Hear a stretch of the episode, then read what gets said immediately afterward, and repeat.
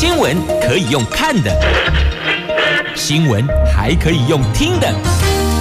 亲切的早安问候，专业的新闻分享，欢迎加入美英主持的 News Online，说新闻给你听。亲爱的朋友，台港后打开后，大家好，欢迎您再度锁定收听 News Online，我是美英，我是谢美英。在进入今天四大报的四则头版头条新闻之前，先来关心今天还蛮不错的、很美丽的天气概况啊。天气好，心情就好，所以好天气好心情哦，就是这样的。我们来看一下今天白天的天气，在北北桃温度部分十三度到二十六，竹竹苗十三度到二十五度，全部都是阳光露脸的晴朗好天气。只是呢，清晨呢那个低温稍微略低了一些些，南投哦十三度咋啥都啦。因此提醒所有的朋友们，清晨微凉，添加衣裳。还有家中的长辈提醒他们，别急着起床，稍微在床边坐一下，活动活动之后再缓身，呃，再缓步起身。好，那么来看四大报的这四则头版头条新闻，我们分别是在中时头版头，国民党本土派集结，民进党见缝插针，怎么说呢？就因为王金平任。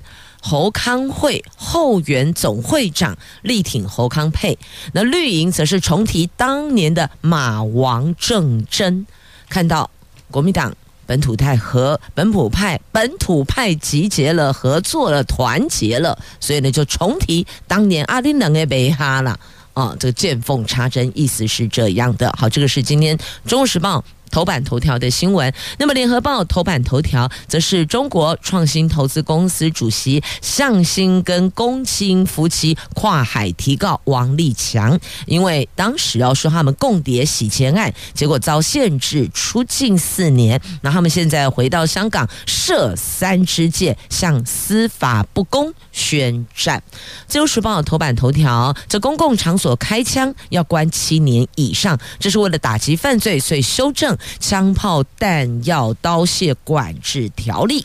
经济日报头版头条讲的是 AI 啊，这超微说 AI 将爆炸性成长。他们执行长苏子峰预测，资料中心加速器市场规模冲十二点八兆。台积电为哲家喊。明年是充满机会的一年呢，那明年即将到来了，这不就是倒数幸福的概念吗？在今天《经济日报》头版头条，说明年呢、AI 将爆炸性成长，所以你看，这算不算是另一种的倒数幸福呢？好，这个超微跟台积电啊同声畅望明年 AI 市场。超微执行长苏志峰在十二月六号强调，AI 是五十年来单一最具转变。变性的技术，上修资料中心 AI 加速器市场成长展望，预计二零二七年的时候，整体潜在市场规模将从原来估计的大概台币四点八兆，大增到台币十二点。八兆元。那台积电总裁魏哲嘉则认为，AI 算力需求在未来两年内可能大增三倍，而且让明年二零二四年是充满机会的一年呐。那苏姿峰指出，就是超维的。执行长他说，超微一年前估算资料中心 AI 加速器潜在市场规模在二零二三年大概是三百亿美元，到二零二七年的时候将达到一千五百亿美元之上，年复合成长率大约是五十趴，但是 AI 需求成长比预期的还要更快，超微因而上修相关预期评估，今年。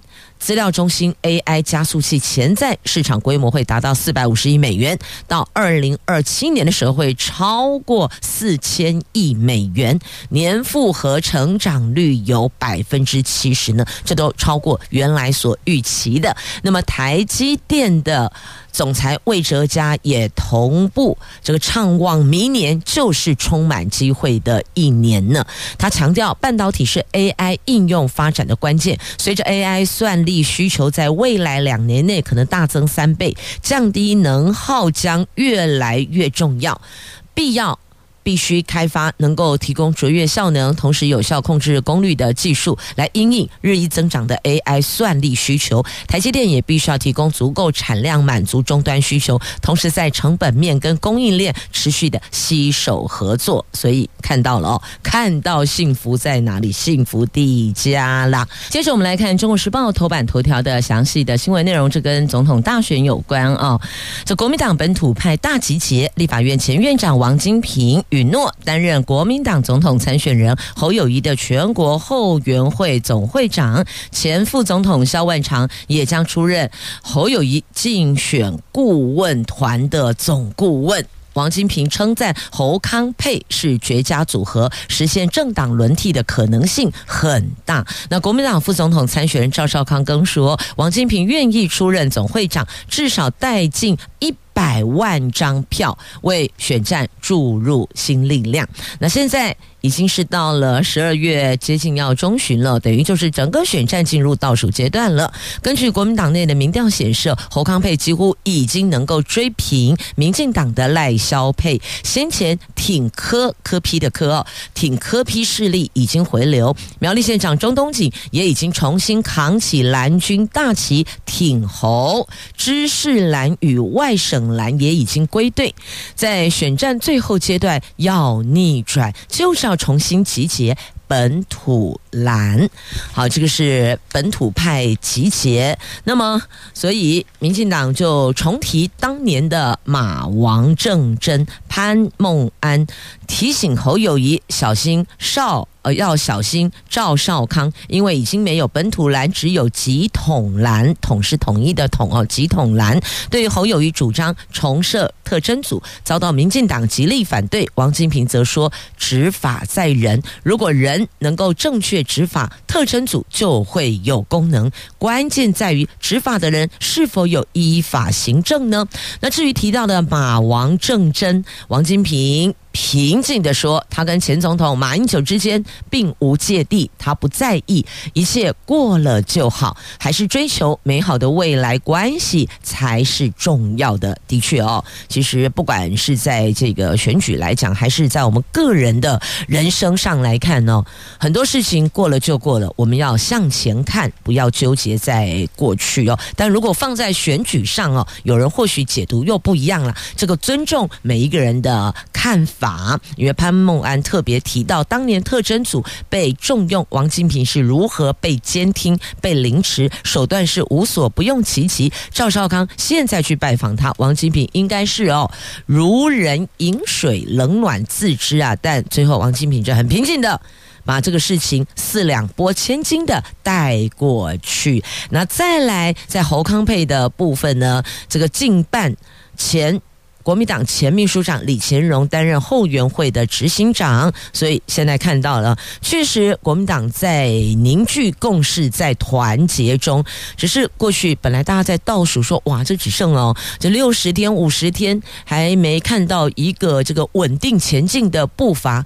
确实有很多深蓝的支持者很焦虑。那现在看到一个一个归队了，是不是会让你心情好一点呢？在这里还是要特别哦，这个提醒大家哦，选。举是一时的，你的心态健康加是永远呢，自己的身体健康才是最重要的，才是永恒的。所以千万不要因为焦虑的心情影响到您身体的健康哦。这特别特别要提醒，因为我发现有些长辈哦，对于选举他那个情绪激动起伏很大，跌宕起伏很大哦，还是要提醒您，尤其三高的朋友们，健康才是永远的，健康才最重要。如果您觉得焦虑，那么就替您所支持的那一组候选人，不管是侯康配还是赖萧配，亦或者是这个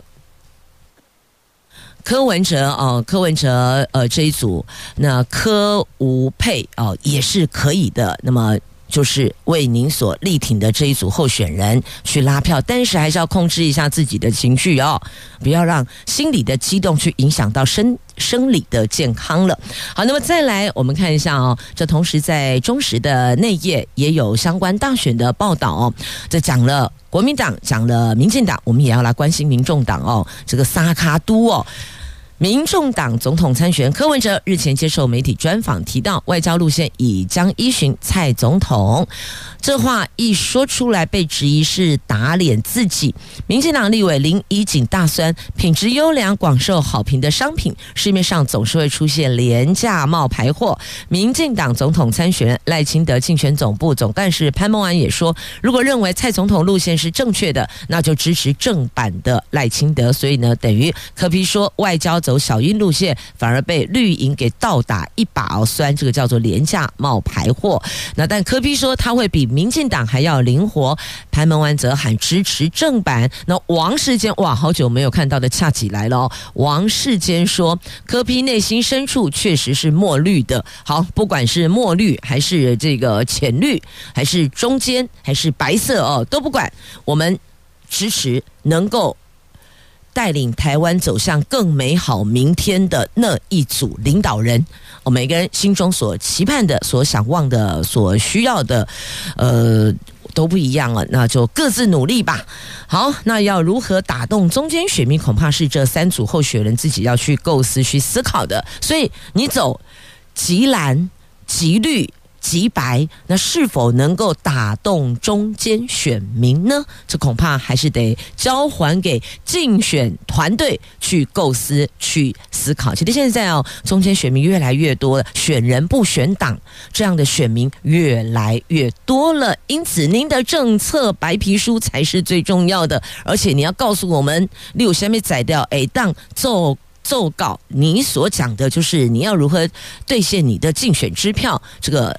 才能够有别于过去哦，拢那空口说白话，公家吹嘎转铺给够嘞哦，别拢做被搞哦。现在选民也越来越聪，越来越聪明了，所以呢，请告诉大家，您能够怎么做，能够实现。你你你所开出的支票能够兑现你的承诺，现在选民要看的是这个，骂来骂去哦，泼脏水泼来泼去，已经不能感动选民，那只是另外一种激情，但激情终会退去，所以呢，你能够实现的政见，那才是有续航力的。好，祝福各组候选人都能够。拿到您所预期的选票，也就代表呢，您所开出的支票是得到选民的认同的。接着，我们来看联合报头版头条的详细新闻内容。这是中国创新投资公司主席向新跨海提告王立强，这就是影响四年前总统大选的向新公亲夫妻的王国感案，从共谍案办一办办办办成洗钱案。那共谍案不起诉确定，洗钱案也无罪确定，但但是呢，他们两个人被限制出境多年，是有家归不得。后来回香港后，向我国司法机关提出三件诉讼案，这跨海宣战呐、但是呢，这个法界人士说，他们两夫妻离开台湾多时，再提抗告，他抗告权已经丧失，恐怕会遭到法院驳回。那你可能会问说，既然会遭到法院驳回，那为什么还要提呢？因为这个宣誓意味大于实质，主要目的在于回复个人的名誉呀。这个人名誉是无价的哦。好，那来了解一下他所提的这个。三件哦，要跨海提告，射出维权三件。这维维护的维权，人权的权，权利的权，维权件哦，这维权三件。那第一个就是检方查办共谍案，因为假共谍王立强在海外放话而分案。怎么个海外放话法呢？源自于自称是间谍的王立强，二零一九年五月入境澳洲，向澳洲安全情报组织。表示他自己是向心、公卿夫妇的下线，指他们两夫妇基于为大陆军事、行政、党务机关发展组织，企图以资金介入操纵台湾的选举。好，这个王立强这么来，但是呢，这王立强始终都没有现身呐、啊，没来呀，那就依照另外一位匿名的证人 A 君证词持续追查，办案经过都记录在不起诉处分书里边。那向心认为两个人的证述入人于罪，向台北地检署对王立强对证人 A 君提起诬告罪官司，这是第一件。那另外呢，检调人员是如火如荼查办共谍案，有部分媒体对案情大加渲染，还予以污名化。向心认为相关行为涉及台湾法律的刑事加重诽谤罪，所以对包括网络跟纸本的两家媒体提告。那第三件事，有关洗钱案。二审审理的时候，因为限制出境，八月处分在宣判前就已经做成裁定。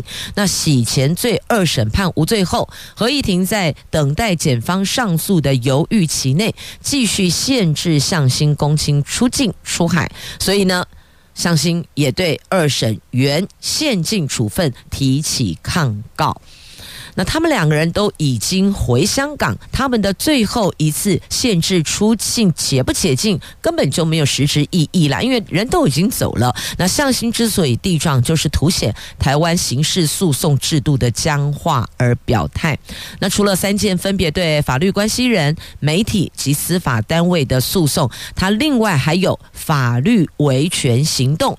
还在酝酿规划中呢。好，那他只能，他们两夫妻说呢，这一趟台湾行啊，就那一趟啊，来台湾台湾行啊，是奇幻司法之旅呀。好，这是今天联合头版头在内页 A 四版面还有相关报道，您就自个儿翻阅。我们接着前进，自由时报头版头条，来特别要提醒您哦，这为了打击犯罪呢，所以修正了相关条例。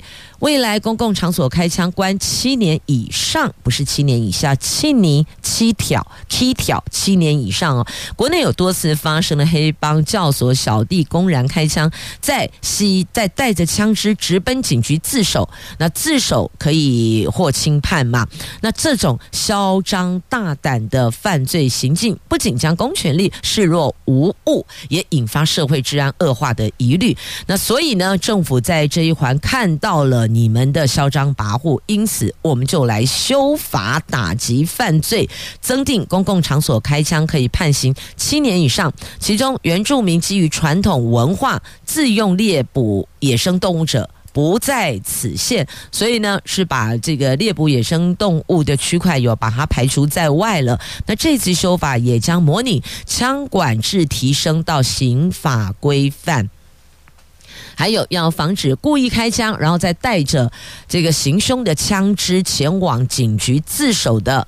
可以不减刑，因为过去认为说这样做，那你就可以获轻判，而且呢，还有些就直接叫说未成年的小弟，未成年小弟他所依据的这个罚则又不一样哦，就进少年法庭保护管束啊，所以有这样子，因此要怎么去防范呢？这叫上有政策，下有对策哦。到这边刚好颠倒过来是下有对策，我们上有政策哦，呃，下有政策，上有对策哈，反正就是有个因应之道就是来防堵这些来钻漏洞的。好，这是自由头版头。那么接着呢，我们再来看这个是在中时头版下方啊，G7 峰会的声明。这份声明关切台湾南海和平。这七大工业国集团 G7 领导人跟乌克兰总统泽伦斯基在十二月六号举行视讯会议后发表声明，说准备好跟中国建立建设性和稳定的关系，但是也强调。仍然关切南海局势、两岸关系、人权、供应链、非法技术转让、数据泄露等问题。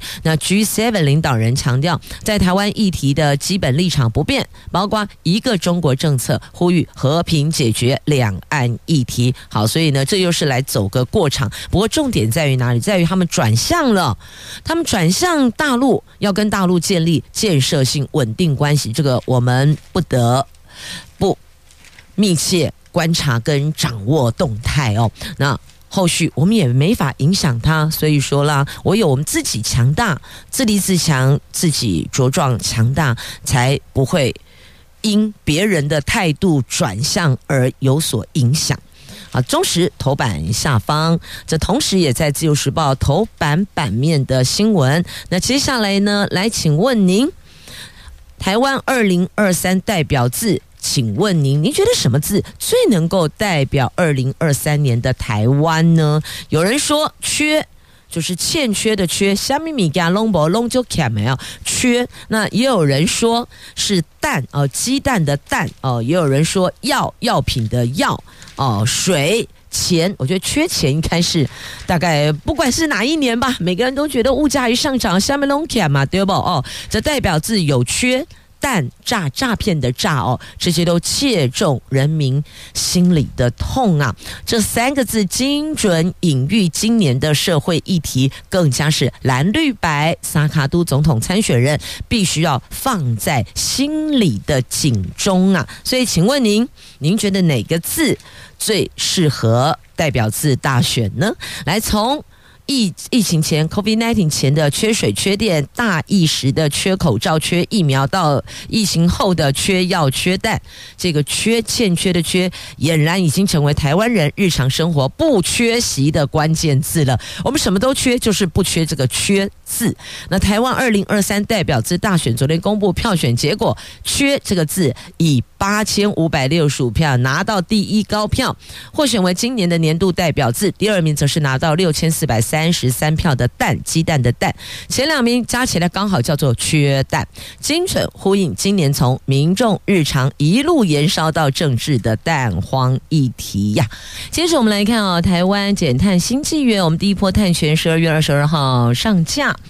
消息人士指出了，我们国内第一份官方认证的国外碳权会在二十二号正式在台湾碳权交易所上架，提供企业碳权所需。而目前预定碳权交易时间会比台湾股市交易时间还要长哦。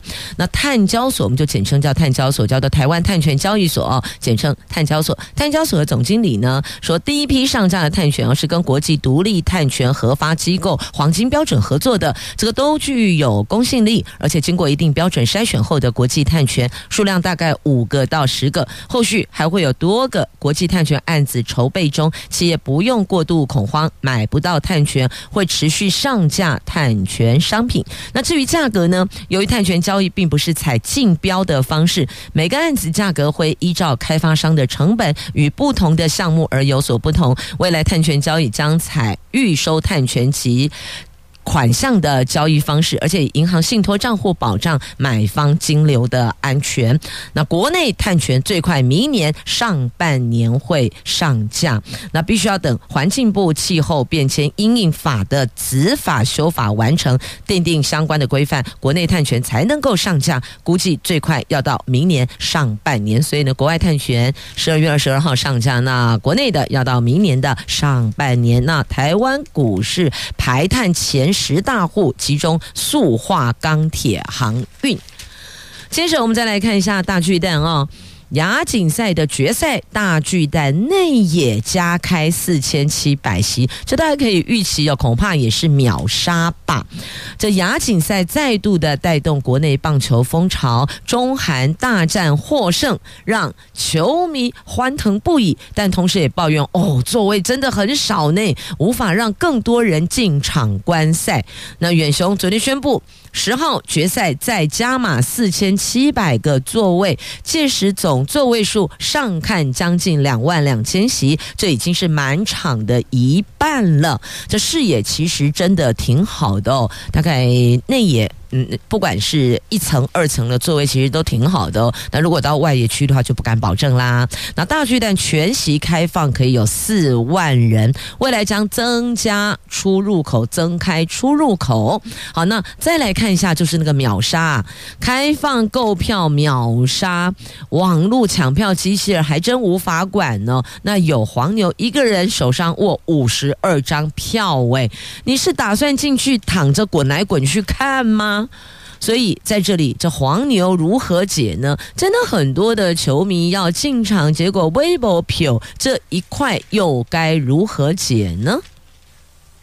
再来看一下东部跨年热度，难道是退温了吗？因为订房不如预期呀、啊。这往年是一房难求，那有人说这房价飙涨，或是跨年行程类似等等，可能都是影响的因素啦。那旅宿业者则说呢，这订房出出乎意料的奇差无比呀、啊。这为了迎接元旦第一道曙光，宜兰花莲、台东地区哦，宜花东往年都是国内跨年旅游热门景点。那高速公路局指出，二零二四年元旦连假及假期前一天，国道五号将涌现往花东旅游的车流，行车时间恐怕是平常的五倍到七倍。但是呢，根据旅宿业者透露，截至目前，跨年东部住宿订房率平均是八成五，比往年同期一房难求情况还是有落差的。本来认为说应该是满呐，应该是马上就满档就哈，告急嘛，很租喜龙十二月八号了。平均订房率八成五，就代表有人满房，但有人可能连五成都不到，因为它是平均抓一个平均值，所以到底是如何呢？那台南有旅宿业者将禁止免费供应牙刷、梳子，他们修法跟进减速，二零二六年起实施。高雄市则推广环保旅店，所以呢，也提醒大家。现在出门行程，可能您的行李包要加装牙刷跟梳子了哦。就这个东西，未来慢慢的旅宿业者可能就不再主动提供，甚至完全不提供。有的旅宿业者的做法是哦，放在柜台，你如果没有带到牙刷、梳子需要的这些。洗漱备品，你再向柜台来索取，就不再免费提供在饭店的房间里了。所以这一环是有在做调整跟改变的。好，那么接着呢，我们再来看啊，《经济日报》头版下方的这个是日元。日元一度升破一百四十五，哎，一四五大关呐、这日本的央行啊，日本银行就日本央行总裁跟副总裁分别释出货币政策可能转向讯息后，交易员迅速加大压注，认为日本银行最快这个月取消。举世最后一个负利率机制，日元在十二月七号应声走高，一度升破一百四十五日元兑换一美元，涨幅超过百分之一点八，是今年一月以来到昨天单日最大。那基准。的十年期日本公债殖利率盘中跳涨十点五个基点，这个是二零二二年十二月以来的最大涨幅。那从隔夜指数交换反应看。日银这个月结束负利率政策几率一度接近四十五趴，两天前可能性才三点五趴，所以你看多可怕！两天前三点五趴，隔一天就变四十五趴，天哪！那一个晚上到底发生什么事情的？一夜之间立刻就。转变如此之大哦，那市场押注最快这个月取消负利率，好，这是日本银行释出政策转向的讯号，不知道会不会影响到其他国家的政策呢？好，接着我们再来看呢、哦，在玉山零下八点二度，银白世界煞是美丽呀，在十二月七号清晨六点十三分，是今年入冬以来最低温，摄氏零下八点二度，是玉山哦，那湛蓝的天。空山谷转眼变成一片银白世界，你放眼望去啊，美不胜收啊！在今天的中时跟自由头版版面都有图文，您就自行翻阅，或是 Google 也可以。好，那么接着呢，美英要提的这个话题哦，可能大家想一想吧，教改去中国化哦，改到连经典古文都删除。一直在删这些经典古文，北一女的老师哦就痛恨呃炮炮轰，这是无耻克刚啊！而这一位老师的影片获得百万点阅，他说犯下万死莫辞罪行，在文化逆流时代，老师们要有所坚持啊！好，所以你看这一零八课纲删掉顾炎武的廉耻，学生不再有机会思考士大夫之无耻是为国耻，所以。这是个无耻的课纲，这是这位老师破题哦，他特别把这个廉耻拿出来，顾炎武的廉耻。记得我们小时候真的有读过这一篇文章，还背诵过，对吧？是啊，所以哦，回头看一下哦，古早时阵，我们那个时候念的国语文哦，坦白讲，里边有好多的经典名言。其实有时候美英在节目中也也也。记得有这样的一篇这个经典名著，想要来引经据典呢，但有时候你知道脑袋会卡住，然后突然间就空了。但必须要讲的时候，你可能要用这个八百个字来形容，有时候八个字就可以把意思表露无遗。那还有一些思想，我觉得这跟政治应该没有关系啦。所以呢，呃，基本上我可以弱弱的说一下哈，我是反对删除经典古文的。我觉得它还是有保存的价值啊。请问您还有印象吗？前一段时间哦，在芦竹，我们桃园市政府自办的第一条捷运线前盾机发进，那时候上了所有的媒体看到了，突破重重困难跟瓶颈，继续前进。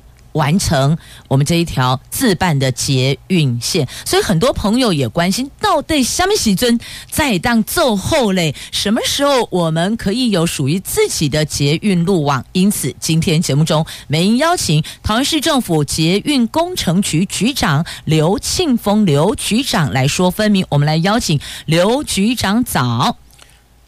主持人美英议员，各位听众朋友，大家好。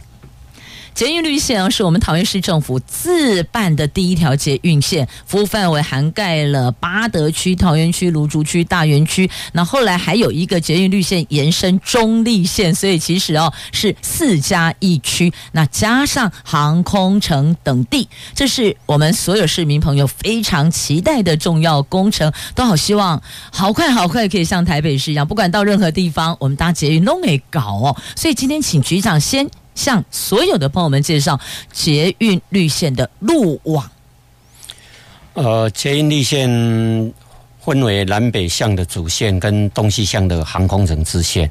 那主线就是我们通称的捷运绿线啊。嗯。呃，北起大园的 G 三十二站跟机捷的 A 十一。坑口站形成一个连通站啊，也就是说它是一个共同共站。嗯，那沿着坑口路转三民路两段的时候，再往东南延伸，经过义文展览中心、桃园火车站，最后它的终点站是在八扣从化区。那航空城支线是从大园的果林地区，呃，它转转往西向进入桃园航空城的范围。那在呃 A 十六横山站跟机捷衔接。啊，那未来这个主线跟支线完成以后，包括现在的已经通车的呃机场捷运线，还有刚刚出炉还很火烫的这个国发会审查通过的立线延伸中立线，嗯，会形成一个桃园的捷运环线。啊，那整个在捷运立线里面啊，有三个站是市民朋友未来重要的一个转乘站。那第一个转乘站就是在我们八扣从化区，就是 G 零一这一站，嗯，它是可以跟立立线延伸到中立相接啊。那透透过机场接应，呃，可以到高铁站跟机场啊。那另外一站就是我们讲的 G 零四站，呃，白话一点就是在大南大南这一带啊，大南地区这一站可以跟新北的三莺线衔接，它是通往三峡跟莺歌。好，那另外一个就是我们桃园火车站，啊，G 零七站，在桃园火车站共构。那透过中线连接新庄、回龙，那未来市民可以透过这些重要的交通节点，哈，四通八达，可以到达这个大台北的生活圈。确实哦，这个未来会更加的便捷，就期待捷运网络建制完成的那一天呢。现在呢，这个机场捷运线到 A 二十二。就差最后一站就到中立火车站了哦，就 A 二十三站就最后一站了哦。至少这个地方从中立站就可以挂行李进机场，这是非常非常方便的。那捷运绿线从一百零七年动工到现在算一算有五年了耶，大家都想知道到底做了什么？那在施工过程中有没有碰到什么困难点、瓶颈点？坦白讲，哈，捷运工程其实是公共工程里面是一个很具挑战性的工作。呃，各位朋友可能看到说，我们在路面上，好像都没有在动作。其实我们是二十四小时在地下里面一直在钻啊。那大概有十二点五公里是在地下。那在挖掘过程中，呃，我们会碰到地下管线哈，比如说自来水、瓦斯管线、光纤网路、台电这些路线。那在要划进之前啊，呃，需要移开这些管线啊，那不然就我们没有办法这个施作。嗯啊，那在道路的施工方面，施工围里一定会吃到车道啊，车道又会往向外吃到这个人行道。嗯，所以为了行人的安全。安全，我们会常常要去拜托这个呃两侧邻房来打通骑楼，让行人可以走。嗯，啊，管线单位的这个协调哈也是一样的，都要耗费很多的精力。嗯，好，啊，还有一点就是呃，说真的也很谢谢，但是也很抱歉受我们影响的这个市民朋友哈。嗯。呃，谢谢他们这一段期间的这个支持跟包容了。嗯嗯。那技术面的话，呃，大家应该。都有听说过，我们有国内最大的潜盾潜盾机，嗯，啊，那所以事实上它是有两种形式，一种是传统的这种小圆的，而且你说它小圆，可是它的它的大大小，也也有六米二、六米三，差不多两层楼。了，差不多两层楼。那大的呢，就差不多三层楼高，它有八米四。啊，所以这么大的机器，说真的，要经过像桃园火车站中正路前面这一个的掘进啊，是一个很有挑战性的工作。嗯，那另外一个就是我们碰到了四级古迹景福宫哈，是。那我们的机器不会在。为新民救卡能过去了，所以我们对绕开。就要采行绕行景湖宫前进。嗯，那这绕行，你说一一个机器前盾机要让它去慢慢慢慢像这个蛇这样转弯哈，嗯，那个工程困难度说真的是很大的挑战。嗯，还有一个就是它的精准度，只要我们有不小心稍微偏离了一些，就会钻到不是在我们规划的这个。其他市民家的朋友的这个下方，就到民宅底下去，对，就会到民宅底下。好，所以这个是我们要很小心的。那另外一个就是，因为它是采用中原的，嗯，那中原隧道呢，它上下重叠，哈，嗯，因为路虎没有那么宽，所以我们要上下重叠，嗯，所以我们。在浅盾隧道里面要那么大，原因就是它要有逃生通道，嗯，所以来解解决这个紧急事故的逃生动线。对对，嗯，那其实，在机零七车站就是桃园火车站这里哈，嗯，要跟这个中线的 VRH 零一站连通，嗯，那基本概念是这样子，就是我们在捷运的爬坡能力是比较强，因为它的载重没有那么大，嗯，所以。它是在台铁的下方哦，所以它的深度是最深的。嗯，啊，那目前这个深度应该是国内会最深的一个一个车站。大概多深呢？大概地下四十米，也就是说十三层楼，十三层楼高，哎，十三层楼的深度。啊，那所以将来坐这个电梯，你会发觉说，我这个电梯还要坐坐那么久。当就顾哎哦，而且在施工的过程当中，我们透过媒体也看过，好像还有挖到那个文化文物，是吗？呃，其实做工程哈，嗯，不怕工程的困难呐，哈，也不怕这个日夜的施工，哈，嗯，啊，最怕的就是碰到这个。软硬件、软文化的这个。是。好，那这个东西呢，就是我们在那边有发现到这个训堂埔的文化，嗯，清道的铁路遗构跟日据时代的砖砌的变所，嗯、还有这个日治时期的桃园里的这些构件哈，嗯，那其实这个对工程人员来讲是挑战性非常非常大，嗯，我们必须要更细腻的去学习如何呃做文化人来保存这些具有价值的。文化资产，嗯，好，那目前这个这些文物我们都已经提存了，好，那未来会在机灵汽车站跟桃园火车站呢、啊。我们会再把它移回来，做一个永久的保存，让以前留下来的这个文化遗构哈，成为我们生活的点滴。哇，听起来哦，这个做捷运还真要文武兼备。都得在文化文物的时候呢，你还得要细心呵护，丑陋爱变优秀啦。啊，那是爱意喽。是，而且哦，我们桃园的地质有特殊的软砾石地质，这个也是要突破的。呃，桃园的地质哈，其实对浅墩隧道来讲哈，是一个很大的挑战啊。那譬如说，我们穿那中山高的时候啊，呃，其实我们在钻，我们是很战战兢兢，嗯，但是用路人是不会有感觉，因为那个管控它的呈现量啊，非常非常的严谨，嗯啊。那桃园这个地质呢，后来我们都把它撸起哈，那打通了这个两条隧道，是。啊，在一百一十二年就是年底。跟明年的一月啊，我们还有两条隧道会打通。嗯哼，好，今天带您关心桃园市政府自办的第一条捷运线——捷运绿线的工程还有进度。那节目中邀请捷工局局长刘庆峰刘局长，我们来欢迎局长回到节目现场。局长好，哎，大家好。局长在节目上段，我们了解了从一百零七年动工的捷运绿线这个工程当中所碰到的瓶颈跟突破，我们都顺利突围。那其实也有一些比较温馨的小故事呢。其实我们的工作伙伴，包括我们的工人哈，除了做工以外，还会帮忙救灾。嗯，那大家所熟知的，前一阵子有一位明星在桃园。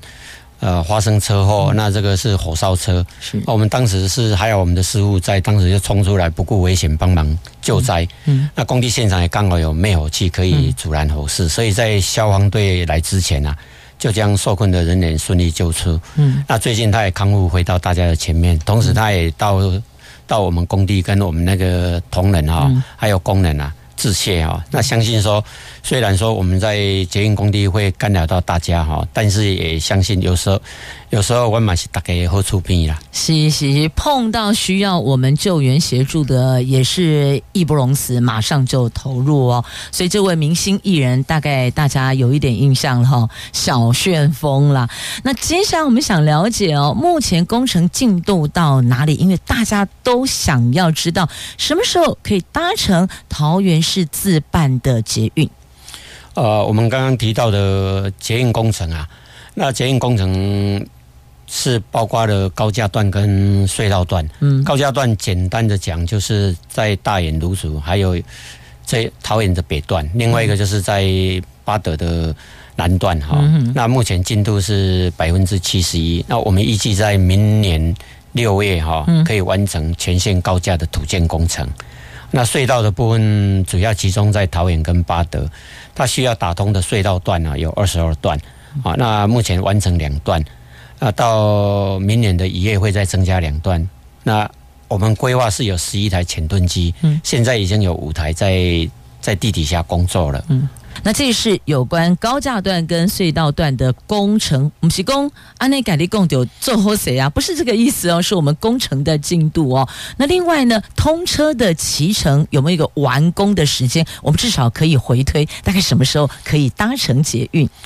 呃，原来我们规划是一百一十五年啊，从坑口站通车到鸡石山站啊。那但是后来我们评估以后，呃，我们认为在工作团队的齐心努力下，哈，可以在一百一十五年可以延伸到艺文特区。嗯哼。好，那这个比较接近桃园的桃园区的这个核心，是让通车的车站可以达到七站。嗯。那一百一十七年，我们是希望目前努力的目标评估应该可以达到到达景福宫附近的 G 零八车站啊。那最终是希望在一百一十九年主线从坑口站可以一直通到巴德。是。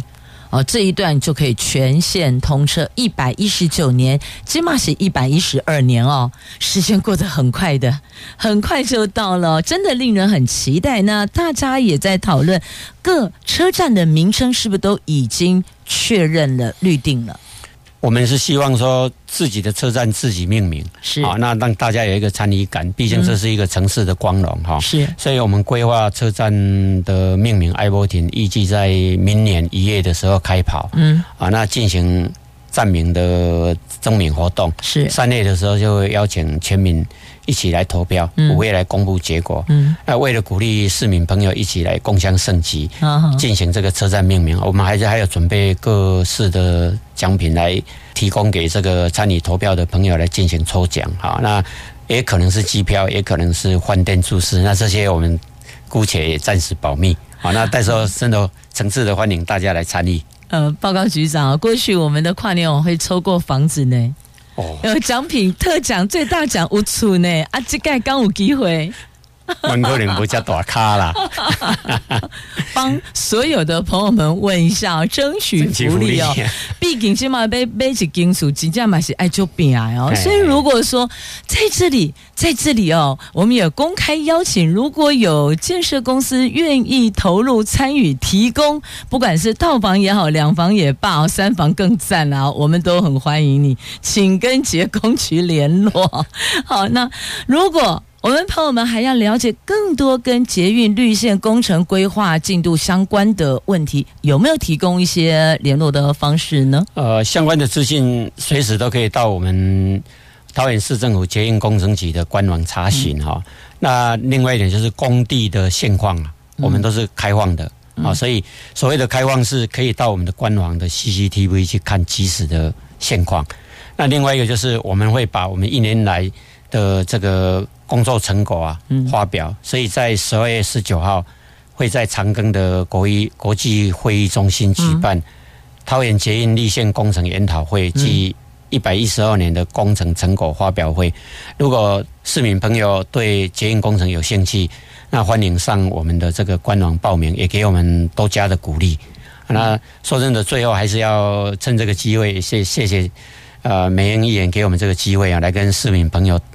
致谢哈，感谢大家对捷运工程施工期间所带来的不便，好给予包容。那我们一定会努力来完成一百一十九年通车的这个目标。啊，你们的支持啊，我们会一步一脚印来印证对桃园的建设，给市民提供一个便捷的捷运。嗯，要进入捷运路网四通八达的便捷年代，必须我们先要共体时间，也就是在施工过程当中造成的不便跟交通黑暗期。谢谢。还有十二月十九号会在长庚国际会议中心举办成果发表会。如果您对捷运工程有兴趣，亦或者有一些想要深度了解的区块，您可以登录桃园市政府捷运工程局的官网报名。因为现场座位有限，必须要提早报名。现在可以报名了吗？呃，可以。大家都一起来关心，当然施工过程期间的这个安全，也请用路朋友要小心留意。我们今天谢谢辛苦的捷运工程局，谢谢局长刘清凤刘局长。好，谢谢所有市民朋友，再次感谢您的收听，我们下次空中再会了，拜拜。